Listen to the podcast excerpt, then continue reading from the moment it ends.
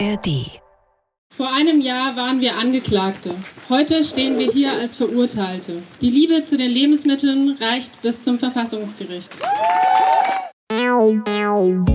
Die JustizreporterInnen, der ARD-Podcast direkt aus Karlsruhe. Wir sind dabei, damit ihr auf dem Stand bleibt. In Deutschland landen jedes Jahr etwa 12 Millionen Tonnen Lebensmittel im Müll. Das meiste davon wird in privaten Haushalten weggeworfen, aber auch in den Mülltonnen der Supermärkte landen immerhin noch 0,5 Millionen Tonnen Lebensmittel. Soll, muss, darf vor diesem Hintergrund das sogenannte Containern als Diebstahl bestraft werden, also das Sammeln weggeworfener Lebensmittel aus den Abfallcontainern der Supermärkte. Und welche rechtlichen Alternativen könnte es geben? Darüber wollen wir heute hier bei den JustizreporterInnen sprechen. Mein Name ist Claudia Kornmeier und mit mir im Studio ist heute mein Kollege Michael Nordhardt. Hallo Claudia. Du hast dich mit dem Thema befasst, auch aus juristischer Sicht und dabei vor allem mit einer aktuellen Entscheidung des Bundesverfassungsgerichts. Genau, aber bevor wir zum Bundesverfassungsgericht schauen, lass erstmal an den Anfang des Falles gehen. Das ist ein Fall von zwei Studentinnen aus Bayern, die waren Containern und sind dafür dann eben als Diebinnen verurteilt worden vom Amtsgericht in Fürstenfeldbruck. Und ich glaube, viel mehr müssen wir zum Sachverhalt vielleicht gar nicht sagen, weil wir können da einfach mal ins Urteil des Amtsgerichts reinhören. Am 4.6.2018 gegen 23 Uhr entwendeten die Angeklagten gemeinsam verschiedene Lebensmittel aus einem verschlossenen Container in der Anlieferzone der Firma Edeka. Diese Lebensmittel waren dort durch die Eigentümerin, die Firma Edeka, in einem verschlossenen Container gelagert und standen zur Abholung durch den Abfallentsorger bereit. Die Angeklagten hatten den Container mit einem mitgebrachten Vierkantschlüssel geöffnet, um so an die Lebensmittel zu gelangen. Die Angeklagten taten dies, um die Lebensmittel ohne rechtlichen Anspruch für sich zu behalten. Dies war ihnen bekannt. Wir konnten dann jetzt per Skype mit den beiden Studentinnen sprechen, mit Franziska Schmidt und Caroline Kuhn, und haben sie gefragt, wie sie denn selbst diese Nacht erinnern und beschreiben würden. Ja, eigentlich war es ein ganz normaler Tag. Wir waren in der Uni und am Abend hatten wir uns dann noch entschieden, rauszugehen und bei den Containern vorbeizuschauen und zu gucken, ob da wieder was weggeschmissen wurde. Da haben wir dann auch einiges gefunden und hatten dann drei gefüllte Taschen mit Gemüse, Joghurt, also ganz, ganz viel noch essbare Sachen. Und da wollten wir dann gerade losfahren, wieder mit unseren Fahrrädern, als plötzlich zwei Polizistinnen um die Ecke gebogen sind und uns gefragt haben, was wir da machen. Ja, sie haben dann auch im Zuge wenig Verständnis gezeigt, für das, was wir da tun und uns deutlich gemacht, dass wir uns da schon haben einiges zu Schulden kommen lassen. Mussten dann auch die Lebensmittel wieder zurück in die Tonne werfen. Die Container, die waren an sich frei zugänglich, die standen in einer LKW-Auffahrt, aber es gab da so einen Drehverschluss, so einen Hebel, den man umlegen musste und den hatten wir dann umgelegt, hatten dazu auch ein Werkzeug dabei und ja, das hat natürlich die ganze Sache noch verkompliziert. Und war das das erste Mal, dass Sie Containern waren? Nee, das erste Mal war es nicht. Aber das erste Mal, dass die Polizei Sie getroffen hat? Genau, ja. Also ich finde schon auch eine krasse Situation. Auf der einen Seite ja, aber dann habe ich mich schon auch gefragt, man muss das doch mit einkalkulieren. Klar, ich verstehe, dass die beiden damit gerechnet haben, dass das schon klappen wird. Aber ich finde, es ist einfach ein Risiko, dass man dann halt auch bewusst eingeht, oder? Also ich weiß nicht, wie sehr das denen bewusst war, dass da dann wirklich ein Strafverfahren folgen kann, was dann ja auch tatsächlich der Fall war. Die Staatsanwaltschaft hat dann ermittelt und Strafverteidiger haben sich eingeschaltet und die haben versucht zu erreichen, dass dieses ganze Verfahren eingestellt wird, weil sie argumentiert haben, die beiden Studentinnen, die sind unschuldig. Und die Staatsanwaltschaft wäre aber nur zu einer Einstellung unter Auflagen bereit gewesen. Das heißt also, da hätten die Studentinnen dann entweder Geld zahlen müssen oder eine gemeinnützige Arbeit leisten. Und im Gegenzug dazu hätte dann so ein richtiges Gerichtsverfahren nicht stattgefunden. Und das Amtsgericht hat sich auch darauf eingelassen und hat vorgeschlagen, wie wäre es denn so mit acht Stunden Mitarbeit bei der Tafel in Fürstenfeldbruck. Das haben die Studentinnen aber abgelehnt. Uns geht es wirklich um das Prinzip, dass Containern an sich kriminalisiert wird. Wir sind auch nicht der einzige Fall, den es bisher gab und stehen da so ein bisschen stellvertretend auch dafür und natürlich auch, ja, um eine öffentliche Aufmerksamkeit für das Thema Lebensmittelverschwendung allgemein zu bekommen. Und so kam es dann zu einer mündlichen Verhandlung beim Amtsgericht Fürstenfeldbruck. Das war im Januar 2019 und für die beiden Studentinnen nicht so ganz ohne, weil immerhin, wie gesagt, die standen dann da als Angeklagte. Also es war eine enorme Zitterpartie. Also ich weiß noch, die Gerichtsverhandlungen, die gingen dreieinhalb Stunden. Mir war abwechselnd heiß und kalt und ähm, auch wenn ich da jetzt nicht viel gesagt habe, so als Angeklagte hatte ich die Chance, ganz am Anfang etwas zu sagen, aber danach kam das Verhör von Zeuginnen und unsere Anwältinnen haben den Rest sozusagen übernommen. Aber es war eine ganz schöne Zitterpartie und eine ganz schön nervlich angespannte Situation. Was ganz spannend war, finde ich, vor dem Gericht, da hat es damals so eine kleine Demo gegeben gegen Lebensmittelverschwendung eben. Plakate gab es da, kein Essen in die Tonne, Containern ist kein Verbrechen. Und da war auch ein kleiner Stand, an dem man Gerichte bekommen konnte, die tatsächlich aus containerten Lebensmitteln gemacht waren. Und irgendwie war das schon greifbar, dass dieses Thema Containern die Gemüter einfach bewegt. Mhm. Auch etwas, was man immer wieder an anderen Stellen dann später gesehen hat. Aber lass uns mal jetzt zurück in den Gerichtssaal gehen. Trotz aller ehrenwerten Motive, das Amtsgericht hat die beiden wegen Diebstahls verurteilt. Und das Oberlandesgericht hat diese Verurteilung dann später auch bestätigt. Warum? Diese Frage stellt sich ja durchaus. Wie kann man denn etwas stehlen, das jemand anderes, hier der Supermarkt, schon weggeworfen hat? Also fangen wir vielleicht tatsächlich mal ganz schulmeisterlich mit dem Diebstahlstatbestand im Strafgesetzbuch an. Da steht, wer eine fremde bewegliche Sache und so weiter wegnimmt, wird bestraft. Und über dem Ganzen steht jetzt hier die Frage, wenn man das so ins Rechtliche übersetzt, haben die beiden Studentinnen eine fremde Sache weggenommen? Also waren diese Joghurtbecher, die da in der Mülltonne drin lagen, fremd? Genau. Fremd bedeutet nämlich, das gehört einem anderen. Dem Supermarkt. Dem Supermarkt. Und dann der Gegenbegriff dazu ist herrenlos. Das gehört gar niemandem, bedeutet das. Und wenn eine Sache gar niemandem gehört, dann darf man sich die auch aneignen, dann darf man die nehmen und darf sie gebrauchen zu Hause, wie man möchte, so ungefähr. Fremd oder herrenlos, in dem Kosmos bewegen wir uns. Im Klartext ging es dann um die Frage, gehören die Lebensmittel noch dem Supermarkt? Und das Gericht hat das dann relativ generalstabsmäßig durchgeprüft. Es ging um die Frage, der Supermarkt, der hat ja offenkundig kein Interesse mehr an diesen Lebensmitteln. Für den Supermarkt sind die, die lagen in der Tonne, also wertlos. Aber, so hat das Gericht dann gesagt, trotzdem gehören sie ihm weiter. Da hat keine Eigentumsaufgabe stattgefunden, weil eine Eigentumsaufgabe, die gibt's nämlich nur, wenn man sich der Sache, so sagt das Gericht das, ungezielt entledigt. Das bedeutet also, wenn es einem komplett egal ist, was dann mit der Sache passiert. Also wenn ich jetzt einfach irgendwas auf der Straße wegwerfe und weitergehe und. Genau, das wäre so ein Beispiel. Aber jetzt war es in dem Fall eben so, dass diese Tonnen für die Abholung durch ein Entsorgungsunternehmen bereitgestellt waren. Also wollte quasi der Supermarkt, dass diese Lebensmittel in den Tonnen abgeholt werden und eben nicht einfach die hergeben, sondern das hat da so einen gewissen Zweck verfolgt. Es wollte die Lebensmittel loswerden, aber eben nicht an irgendjemanden geben, sondern sie wollten, dass das entsorgt wird.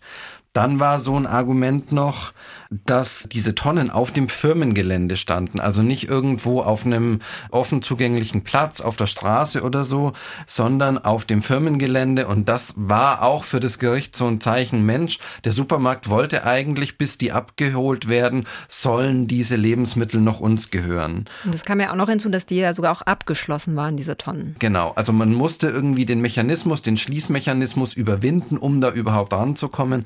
Und das war dann für das Gericht auch noch ein Zeichen dafür, dass der Supermarkt eben sein Eigentum noch nicht aufgegeben hatte. Und ein nächstes Argument, ein letztes Argument gab es dann noch, der Supermarkt hat gesagt, ich muss ja für die Unbedenklichkeit dieser Lebensmittel einstehen. Was passiert mir denn, wenn morgen jemand bei mir in den Laden kommt und sagt, ich habe mir da was aus der Tonne geholt, habe mir den Magen verdorben, muss dann der Supermarkt haften? Und all diese Dinge haben dann dazu geführt, dass man eben gesagt hat, okay, diese Lebensmittel standen weiter im Eigentum des Supermarkts, die waren für diese Studentinnen im Zeitpunkt der Wegnahme fremd und deswegen hat da tatsächlich ein Diebstahl stattgefunden. Mhm. Und jetzt geht es im Strafrecht ja auch immer noch darum, dass es denen auch bewusst war, all das, was du jetzt da gerade erzählt hast, dass sie das wollten oder genau. zumindest so in Kauf genommen haben. Und da führt das Urteil ja dann auch aus, na ja, die haben das im Schutze der Dunkelheit, das ist jetzt ein Zitat aus dem Urteil, heimlich entwendet. Und daraus schließt dann das Gericht, dass das denen schon auch irgendwie zumindest klar war. Genau, auf jeden Fall. Das heißt, am Ende, sie wurden verurteilt. Ähm, die beiden Studentinnen waren von diesem Ausgang des Verfahrens ziemlich enttäuscht. Und das haben sie nach dem Urteilsspruch, nach der Urteilsverkündung dann auch so ganz deutlich gesagt. Natürlich haben wir von einem Freispruch geträumt. Und ganz in diesem Sinne haben sie dann auch weitergemacht. Unterstützt durch die Gesellschaft für Freiheitsrechte haben sie sich dazu entschlossen, Verfassungsbeschwerde einzulegen. Dafür sind sie dann im November 2019 auch extra nach Karlsruhe gefahren, um diese Verfassungsbeschwerde selbst hier in den Briefkasten einzuwerfen. Das wird immer mal wieder gemacht und dann eben auch gerne damit verbunden, vor dem Gerichtsgebäude zu demonstrieren. Ich habe es ja vorhin schon erzählt, vor dem Amtsgericht war das schon so losgegangen. Schon da hat es eine kleine Demo gegeben und genauso war es dann eben auch in Karlsruhe. Es gab eben eine Demo vor dem Bundesverfassungsgericht und auf dem Weg vor dem Gericht war eine kleine Bühne aufgebaut und da haben die Studentinnen eine kleine Ansprache gemacht. Vor einem Jahr waren wir Angeklagte. Heute stehen wir hier als Verurteilte. Die Liebe zu den Lebensmitteln reicht bis zum Verfassungsgericht. Das war eben ein Zitat aus dieser kleinen Ansprache. Und es gab dann da vor dem Bundesverfassungsgericht auch ein Buffet mit containerten Lebensmitteln. Es waren wieder Plakate unterwegs. Freispruch für Lebensmittelretter hieß es da. Und du hast es schon angesprochen, das ist gar nicht so selten, dass jemand eine Verfassungsbeschwerde hier in Karlsruhe einreicht und dann da auch noch ein bisschen Action macht. Ich war vor einiger Zeit zum Beispiel mal da, da hatte Peter eine Verfassungsbeschwerde eingereicht, da ging es um Tierrechte. Die Frage ist immer eher so, wie viel Aufmerksamkeit so eine Demonstration dann auch auf sich zieht. Sind das nur so ein paar versprenkelte Leute, die da stehen oder ist es doch ein bisschen größer? In dem Fall war es jetzt gar nicht so klein. Also das ist der Punkt, den du vorhin zu Beginn ja auch schon mal gebracht hast. Das ist wirklich ein Thema, das bewegt die Gemüter und führt auch immer wieder dazu, dass Leute auf die Straße gehen. Da waren tatsächlich ein paar unterwegs und am Ende haben die beiden Studentinnen dann eben ganz feierlich die Verfassungsbeschwerde in den Briefkasten am Bundesverfassungsgericht geworfen. Das Gericht hat dann ziemlich schnell über die Verfassungsbeschwerde entschieden. Das ist eher ungewöhnlich. Meistens dauert das schon so eine Weile. Aber hier ging schnell, warum auch immer, mit dem Ergebnis, die Verfassungsbeschwerde wurde nicht zur Entscheidung angenommen. Allerdings hat das Gericht doch recht ausführlich erklärt, warum es diese Beschwerde für unbegründet hält. Und lass uns doch jetzt mal einen Blick auf die verfassungsrechtlichen Fragen werfen, um die es da ging. Und damit anfangen, auf welche Grundrechte haben sich die beiden eigentlich gestützt? Also die haben geltend gemacht, in ihrem Persönlichkeitsrecht verletzt zu sein und in der allgemeinen Handlungsfreiheit. Das sind die beiden Grundrechte, in denen sie sich durch dieses strafgerichtliche Urteil verletzt fühlen.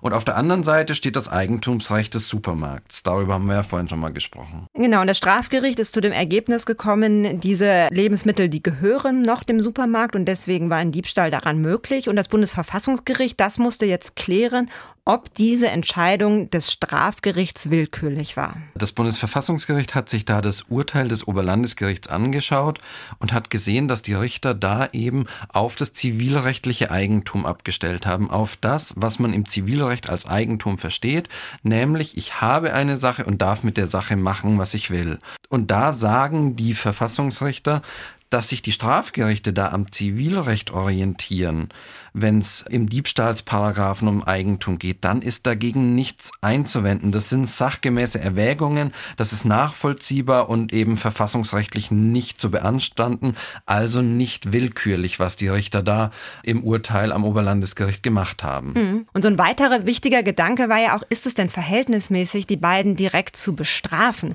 Weil man sagt ja, Strafrecht, das ist schon so ein ziemlich scharfes Schwert, was der Staat da machen kann. Das soll deshalb auch immer nur das letzte letzte Mittel sein. Eingriffe in die allgemeine Handlungsfreiheit, die sind nach dem Grundgesetz zwar generell möglich, sonst könnte ja, so muss man sich vorstellen, jeder machen, was er will, aber sie müssen eben verhältnismäßig sein. Und dann stellt sich die Frage, du hast es gesagt, ist es verhältnismäßig, die Studentinnen für das Containern wegen Diebstahls zu bestrafen? Das Strafrecht, auch das hast du gesagt, ist immer das letzte Mittel und eine Strafnorm muss dem Schutz anderer dienen. Und da haben sich dann die Richter jetzt hier den Diebstahlsparagraphen angeschaut und haben gesagt, naja, es ist eigentlich Sache des Gesetzgebers zu sagen, was ist strafbar und was ist eben nicht strafbar. Und dann haben die Richterinnen und Richter gesagt, wir als Verfassungsgericht, wir machen keine Politik. Wir können jetzt nicht dem Gesetzgeber sagen, was ist da die beste Lösung, was ist das zweckmäßigste, was ist das vernünftigste. Was wir als Verfassungsgericht machen können, haben sie gesagt, wir können uns anschauen, ob die Strafvorschrift hier, also der Diebstahlsparagraf, mit der Verfassung im Einklang steht, mit den Grundentscheidungen des Grundgesetzes. Und da haben sie eben gesagt, es ist mit der Verfassung vereinbar, Eigentum auch dann zu schützen, wenn es um wertlose Sachen geht. Und zwar mit den Mitteln des Strafrechts. Das ist ja immer der Punkt, um den es hier geht. Mit den Mitteln des Strafrechts, auch mit diesem scharfen Schwert, so wie du es genannt hast, weil das Eigentum, das ist schon ein relativ wichtiges Grundrecht. Und dabei geht es nicht nur darum, dass man eben was hat ich stelle mir immer vor, ein Eigentümer ist jemand, der was hat, dem etwas gehört, sondern Eigentum bedeutet auch, mit den Sachen, die einem eben gehören, machen zu können, was man will, darüber bestimmen zu können. Die Richterinnen und Richter drücken das so aus, man darf als Eigentümer mit der Sache nach Belieben verfahren.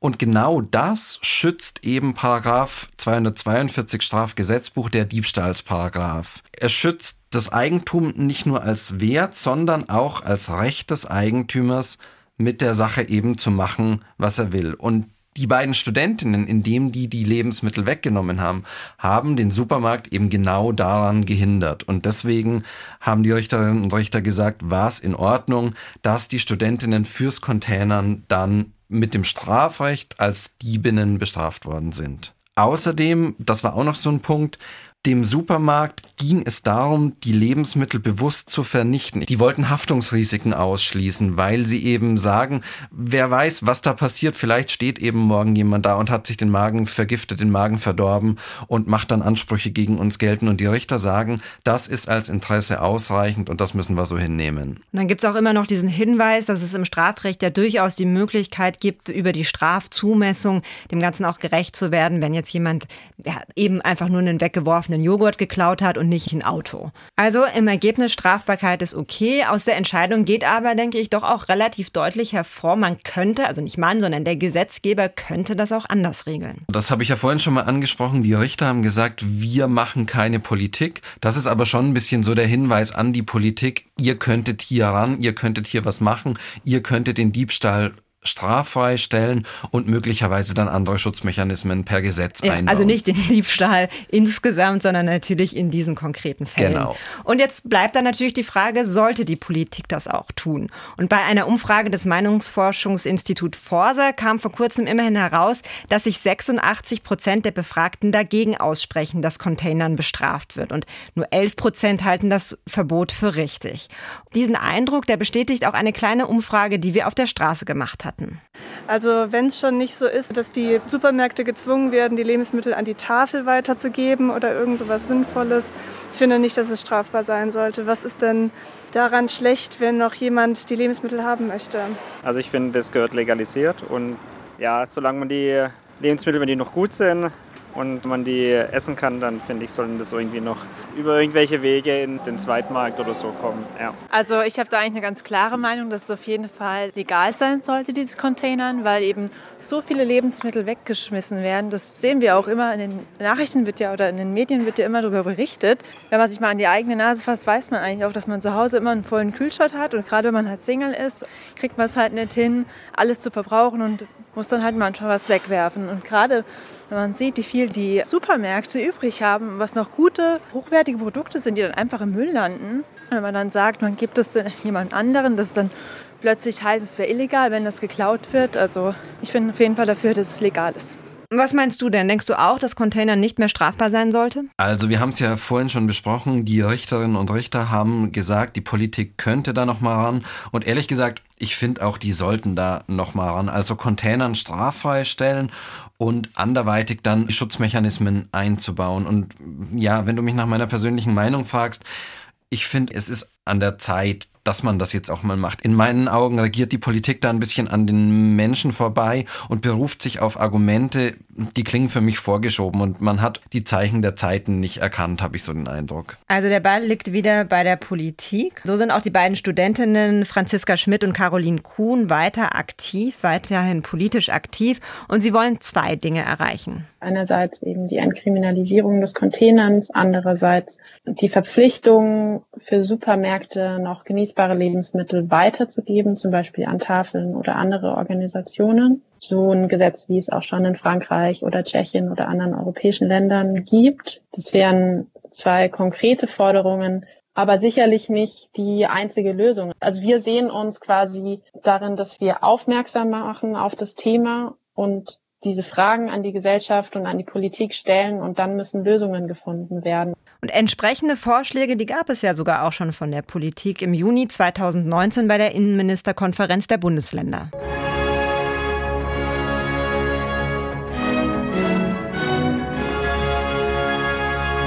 Im Kampf gegen die Lebensmittelverschwendung kommt nun ein Vorstoß aus Hamburg. Nach dem Willen von Justizsenator Steffen soll das Mitnehmen von Lebensmitteln aus Müllcontainern künftig straffrei sein.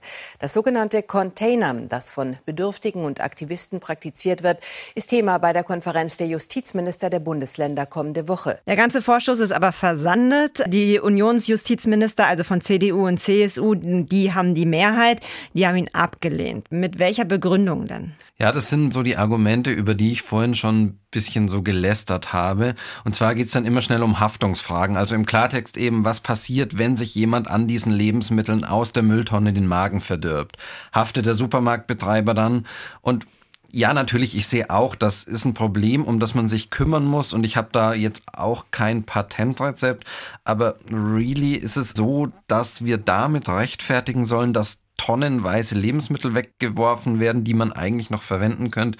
Ich finde, das ist ein bisschen ein schwaches Argument. Und wie gesagt, es geht dann auch natürlich immer ums Eigentum. Darüber haben wir ja vorhin lang gesprochen, dass der Supermarktbetreiber eben mit den Lebensmitteln noch machen können soll, was er will, weil sie noch ihm gehören. Das ist dann immer so das Zweite, was da angeführt wird. Und dann kommt immer noch das Argument, es sei ja auch Hausfriedensbruch, wenn man möglicherweise, um an diese Container zu kommen, über einen Zaun klettert oder es sei auch Sachbeschädigung, wenn man dann diese Tonnen aufmacht. Und klar, also wenn man sich das streng anschaut, dann stimmt das schon. Aber wie gesagt, ich glaube, dass man da eine Lösung finden könnte, um das Containern oder die Verwendung von Lebensmitteln tatsächlich zu ermöglichen. Es gibt da noch ein Argument und ich finde, das zieht schon mehr. Die Politik sagt nämlich, Menschen sollen erst gar nicht in die Lage kommen, Containern zu müssen, unter solchen unhygienischen und unwürdigen Verhältnissen eben unterwegs zu sein. Und ja, das ist schon richtig, aber solange Menschen in diese Situation dennoch noch kommen, ihnen dann auch noch die Möglichkeit zu versperren, sich verwertbare Lebensmittel zu holen, ja, das kann es ja irgendwo nicht sein. Aber was ist denn dann der Gegenvorschlag?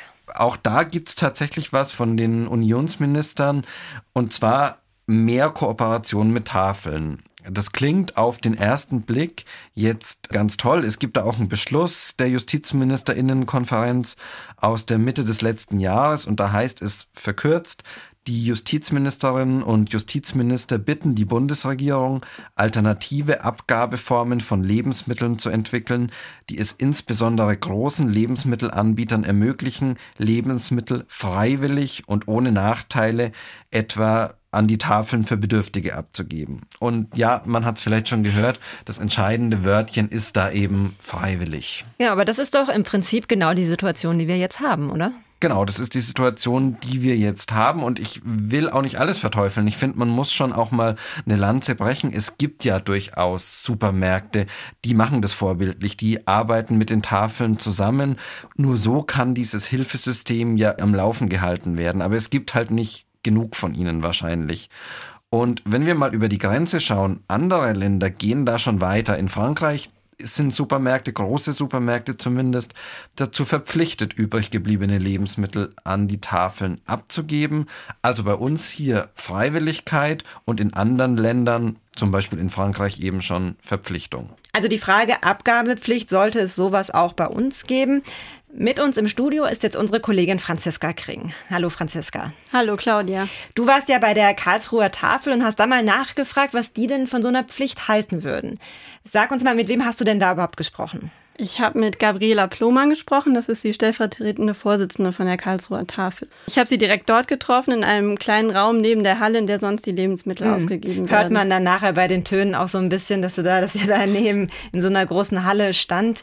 Wie war denn Ihre Meinung? Was findet sie von so einer Abgabepflicht? Also ihre Antwort war sehr eindeutig. Sie hat sich ganz klar für eine Abgabepflicht ausgesprochen. Also sie findet das gut. Weil dann auch ein Umdenken bei den jeweiligen Marktleitern ist denn die würden schon von sich aus besser vorsortieren oder schon mehr bereitstellen. Ich glaube, dass das auch eine Wertschätzung von denen dann ist, was ist an Lebensmitteln noch verwendbar und was eben nicht verwendbar ist. Ich fände es gut, wenn so eine Abgabe käme. Und insbesondere sieht sie eben auch nicht die Gefahr, dass die Tafeln durch die Pflichtabgabe als Entsorgungsunternehmen missbraucht werden, wie ja schon mal anklang. Ja, und schon jetzt arbeiten die Tafeln mit Supermärkten zusammen und sie nehmen eben nur die Lebensmittel mit, die tatsächlich noch verwendet werden können. Wir versuchen aus den bereitgestellten Lebensmitteln schon einmal grob auszu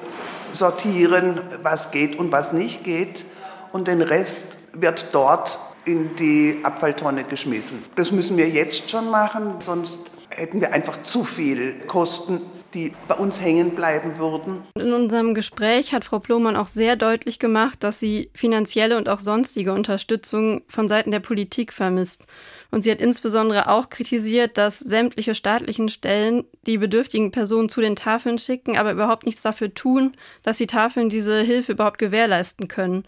Wir müssen die Entsorgungskosten genauso bezahlen wie alle anderen auch. Wir müssen die Miete bezahlen etc. Da hilft uns kein Mensch wir müssen gucken, dass, weil die Karlsruher Tafel sich rein nur aus Spenden finanziert, wie kriegen wir das hin? Da würde ich mir schon manchmal wünschen, dass es irgendwo eine Erleichterung gäbe. Das Sozialamt, das Arbeitsamt, alle staatlichen Stellen schicken die Leute zur Tafel und sagen, wenn sie nicht über die Runden kommen, gehen sie dorthin. Das ist auch so in Ordnung, nur dann fände ich, könnte man auch erwarten, dass man von der Politik etwas mehr Hilfe bekommt. Also Abgabepflicht finden Sie gut, ja. Es ist nicht zwingend eine Überforderung für die Tafeln. Allerdings finanzielle Unterstützung durch den Staat könnten Sie doch durchaus gebrauchen. Das hörte man da so raus. Und das ist zumindest die Meinung der Tafelmitarbeiterin hier in Karlsruhe. Vielen Dank, Franziska, dass du vor Ort warst, dass du nachgefragt hast und uns diesen Einblick gegeben hast.